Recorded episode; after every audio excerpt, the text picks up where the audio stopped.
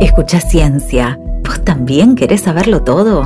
Encontramos algunas respuestas junto a Diego Golombek. La ciencia está en todo lo que nos rodea, en nuestros paisajes, en nuestros juegos, en nuestras casas. En este podcast podrás descubrirla viajando a través de historias. Artistas, científicos y científicas te invitan a curiosear el mundo con la lupa de un investigador. Hoy te voy a contar sobre las cianobacterias, unos organismos diminutos que son capaces de pintar ríos y mares. Sí, como escuchaste, de pintar los ríos y los mares. Pero antes, quiero que escuches esta historia que te va a contar Magdalena Fleitas. Escucha con atención. Escucha ciencia.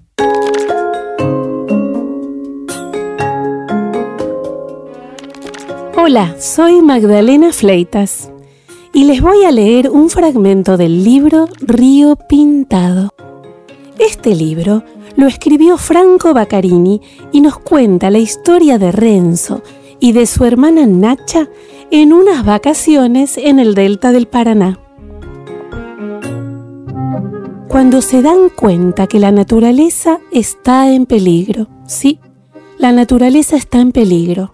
¿Y saben qué?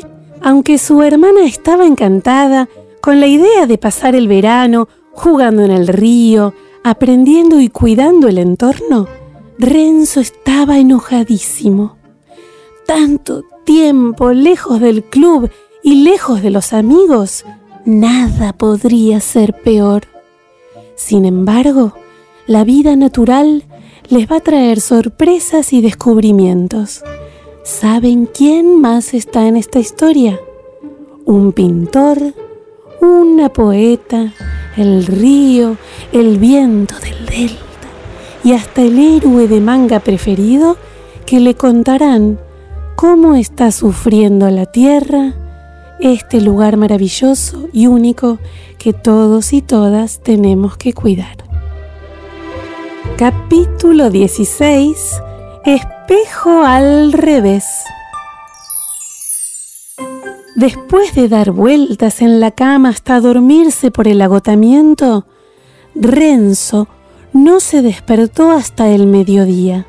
Le llevó un momento darse cuenta de que estaba en la casa de Diana. Enseguida tuvo un nudo en la garganta. En la mesa del living había un mensaje escrito por Diana. Renzo, estoy en el caburé real. Tranquilo, que Nacha pasó bien la noche.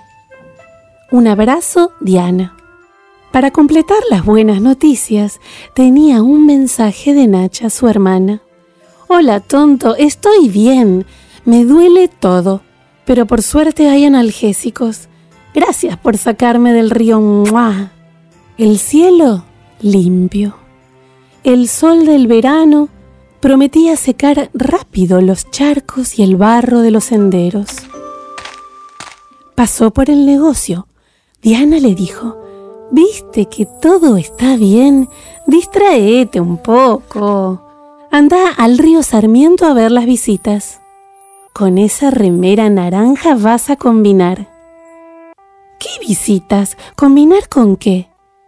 Con las algas tomadas por las bacterias. Sabes que la tormenta no vino sola. Diana le alcanzó el celular con la nota de un portal de noticias que decía así. Portal de noticias Ave Fénix. Último momento. ¿Llegó vida extraterrestre a las aguas del delta? El increíble tapiz verde que se puede ver en el delta no son restos alienígenas, sino algas invadidas por cianobacterias que, en su floración, toman ese color verde intenso. Los ríos y arroyos han sido cubiertos por esta vegetación primitiva las cianobacterias empezaron a proliferar en sectores puntuales de las islas y a los pocos días se expandieron por la zona norte y, sin prisa pero sin pausa, ocuparon pequeños tramos del río de la Plata y, para espanto de los porteños, llegaron a los coquetos diques de Puerto Madero en la ciudad de Buenos Aires. Las cianobacterias se alimentan de fosfatos y nitratos y en los últimos tiempos tuvieron más alimento que el habitual. Las razones, dos puntos. La actividad productiva agroindustrial en el Alto Delta, más una bajante que, por el menor caudal, aumentó la sedimentación y también el ingreso de luz a través del agua. Al ser fotosintéticas, las bacterias encontraron un ambiente ideal. Hmm, luz, comida y las altas temperaturas veraniegas que entibian las aguas generan un ambiente ideal para la floración. Más allá de que su aparición se asocie a la producción agroindustrial, los propios habitantes de las islas producen efluentes cloacales y, por eso, grandes cantidades de fósforo y de nitratos. Hmm, consecuencias para la salud al contacto con el agua, irritación ocular, reacciones en la piel, incluso alergias asociadas. Eso con el contacto al bañarse, pero si uno bebiera el agua, las toxinas podrían generar consecuencias graves, sobre todo entre los más chicos y las mascotas. Cuanto menos pesa un cuerpo, más peligro de toxicidad. Las lluvias y las sudestadas, al generar movimientos de agua, ayudarían a diluir las concentraciones de puntos suspensivos. ¡Ay! Renzo había leído suficiente. No se podía perder ese espectáculo. Ponete botas de lluvia. Cruzó el puente chico por encima de la sequía víborata y luego el puente grande por encima del arroyo Santa Rosa y después un sendero rodeado de ligustros hasta llegar al muelle público del río Sarmiento, ahí donde paran las lanchas colectivas. Primero fue la sorpresa, que desapareció tan rápido como vino, para dejar paso a una sensación de irrealidad. El río el río del delta estaba partido en dos. De un lado, el agua amarronada de siempre, pero del otro, del otro, una alfombra uniforme, compacta, de un verde fluorescente. Sin tomar dimensión de lo absurdo de su pensamiento, Renzo creyó que un enorme tarro de pintura plastificada se había derramado y se expandía en la corriente, pero no, eso no tenía sentido. Y sin embargo, no podía hacerse a la idea de que esa mancha gigante fuera un organismo vegetal. Renzo volvió en sí al buscar involuntariamente un paisaje familiar alrededor. Allí, en un muelle más pequeño, privado, a unos 30 metros, había un hombre. Un hombre que pintaba el óleo frente a un atril de pie. Era Juan Terrada, el pintor de la isla. Se lo veía tan concentrado que a Renzo le dio miedo acercarse, pero no lo pudo evitar. No era tan común ver a un pintor pintando el río pintado de algas. Espectáculo gratis. Se acercó cauteloso, como el gato de Diana ante la carnada del anzuelo. No se molesta a quien duerme la siesta ni a quien está trabajando, le dijo el hombre, con esa voz grave que lo había asustado en el bosque. Renzo frenó sus pasos, indeciso. Una carcajada ronca lo hizo darse cuenta de que al pintor le gustaban las bromas. No se animó a pedir permiso para mirar el cuadro, así que simplemente miró el cuadro. El pintor, a su vez, lo miraba mirar. Acepto opiniones, le dijo el pintor. ¿Opinar yo? dijo Renzo sorprendido. Bueno, no digamos que es una opinión. Solo decí lo primero que se te pase por la cabeza. Cuento hasta tres y lo decís. Uno, dos, tres. Renzo vio las manchas verdes, el agua oscura sobre la tela blanca y detrás, detrás, el río. Parece un, espejo al revés, dijo sin pensarlo. Y yo soy el dueño del espejo. No, no, no. Mejor soy el fabricante de espejos. De repente se oyó un ruido de motor. Venía un yate. Ahora, Renzo, ahora te pido un favor. Sacale una foto al río cuando pasa el yate. Ahora, Renzo, ahí está mi celular. Renzo se abalanzó sobre el celular y tomó la foto. Una, dos y más y más.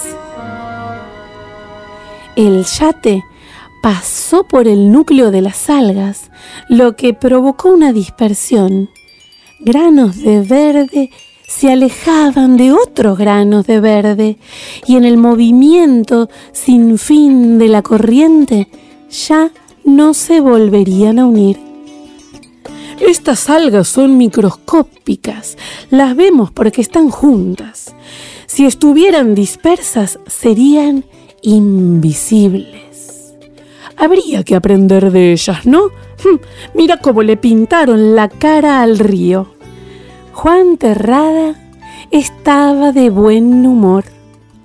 Barba gris, el pelo revuelto también gris, movía lentamente el brazo con el pincel, acelerando el ritmo por momentos, quedándose inmóvil después.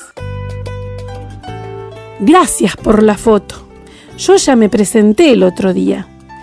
¿Tu nombre cuál era? Renzo. Soy Renzo. ¿Y te gusta dibujar? ¿Te gusta pintar, Renzo? Eh, a mí me gusta el manga. A veces dibujo para mí en un cuaderno. Terrada hizo un gesto de imposible interpretación para Renzo, que se hacía preguntas. ¿Le gustaría el manga? ¿Lo rechazaría? ¿Sabría lo que era? ¿Qué estaría pensando ese hombre? O quizás solo estaría concentrado en la pintura. Contame, Renzo, ¿cómo está tu hermanita? ¿Cómo sabe que... Eh, Renzo quedó descolocado. Renzo, esto es una isla. Acá todos nos enteramos de todo lo que pasa. Renzo le contó y le gustó que Terrada no intentara consolarlo escuchó la historia del accidente en silencio, pero dijo algo importante. Bien hecho, bien hecho. Cuando ella vuelva, están invitados a mi casa. Mi esposa Lisa, además de ser poeta, es una pastelera genial y es amiga de Diana. Ah, Renzo imaginó ese día con Nacha, su hermana sana, los dos juntos. En la casa del pintor y de la poeta, la alegría lo impulsó a preguntar, es la primera vez que veo un río verde tan verde. ¿Y usted? ¿Ya hubo algas otra vez en el río? Mmm, no, no, no es tan común. Cada tanto hay invasión de camalotes, pero eso es bien diferente. aterrada, hizo una pausa que Renzo no se atrevió a interrumpir. Al fin, como si volviera de un lugar lejano, dijo, mm, ¿Sabes a qué me hace acordar este río verde? A algo que pasó hace muchos años en la ciudad de Venecia. Eso fue muy importante para mi vida. ¿Conoces Venecia, Renzo? Eh, no, no la conozco, pero me encanta igual. Me haces acordar a un amigo que una vez dijo, de todas las ciudades que no conozco, la que más me gusta es Venecia. ¿Y? ¿Y qué? ¿No me va a contar la historia de Venecia, por favor? Chicos, chicas, hasta acá escuchamos la historia de Renzo en sus vacaciones de verano en el delta del Paraná, cuando descubrió que el río y que la naturaleza estaban en peligro. Pero ustedes saben qué nos puede decir la ciencia sobre esta historia. En su nueva vida en el delta, Renzo descubre que luego del temporal, las aguas del río Sarmiento lucen algo diferente algas de color verde azulado irrumpen en el paisaje, como si se tratara de una alfombra recostada sobre la superficie del agua. ¿Sabes de qué se trata este fenómeno? Veamos una explicación. La vida en la Tierra tal como la conocemos existe, en parte, gracias a las cianobacterias. Estos organismos acuáticos de una sola célula están entre los más pequeñitos y los más abundantes del planeta y fueron los primeros seres vivos en producir oxígeno. Al igual que las plantas, las cianobacterias aprovechan el sol para fabricar su alimento. Es decir, son fotosintéticas y en ese proceso liberan oxígeno, elemento fundamental para que existan otras formas de vida, como nosotros. Para crecer, prefieren el calor y las aguas quietas. En verano, y cuando no hay viento ni tormentas, el número de cianobacterias puede aumentar a tal punto que empieza a formarse una alfombra sobre la superficie del agua, como la que ve Renzo en el delta. Cuando baja la temperatura o se forma una tormenta, se mueren y todo vuelve a la normalidad. Debido al cambio climático, los aumentos de temperatura y el bajo caudal de los ríos se han convertido en fenómenos cada vez más usuales que ayudan al crecimiento de las cianobacterias. A esto podemos sumar de la acción de los fertilizantes que muchas veces se escapan de los campos y contribuyen a que estos organismos acuáticos aparezcan. Pero si las cianobacterias son tan buenas, ¿por qué es preocupante cuando se multiplican? Es que además de oxígeno, cada célula produce otras sustancias algunas de estas sustancias, llamadas toxinas, son dañinas para los seres humanos si las ingerimos, o pueden irritarnos los ojos o la piel si entramos en contacto con ellas. Pero las cianobacterias son tan chiquitas que la cantidad de toxinas que producen es demasiado pequeña como para que notemos un efecto. En cambio, cuando hay muchas juntas, producen muchas más toxinas y el agua se vuelve peligrosa para su ingesta o para bañarnos en ella. La multiplicación de cianobacterias también puede ser riesgosa para otras especies. Las toxinas pueden enfermar a animales y la alfombra en la superficie del agua impedir que plantas y algas capten la luz del sol. Por eso, aunque nos resulte fascinante ver un espejo al revés en el río, su aparición debe alertarnos. ¿Alguna vez viste un crecimiento de cianobacterias como el de esta historia? ¿Cómo será la alfombra? ¿Será dura? ¿Será blanda? ¿Será pegajosa? ¿Se tratará de una alfombra finita o de una gruesa? ¿De qué colores será? Aunque no podamos tocarla para averiguarlo, sí podemos observar con cuidado cómo se mueve el agua cargada de bacterias para imaginarlo.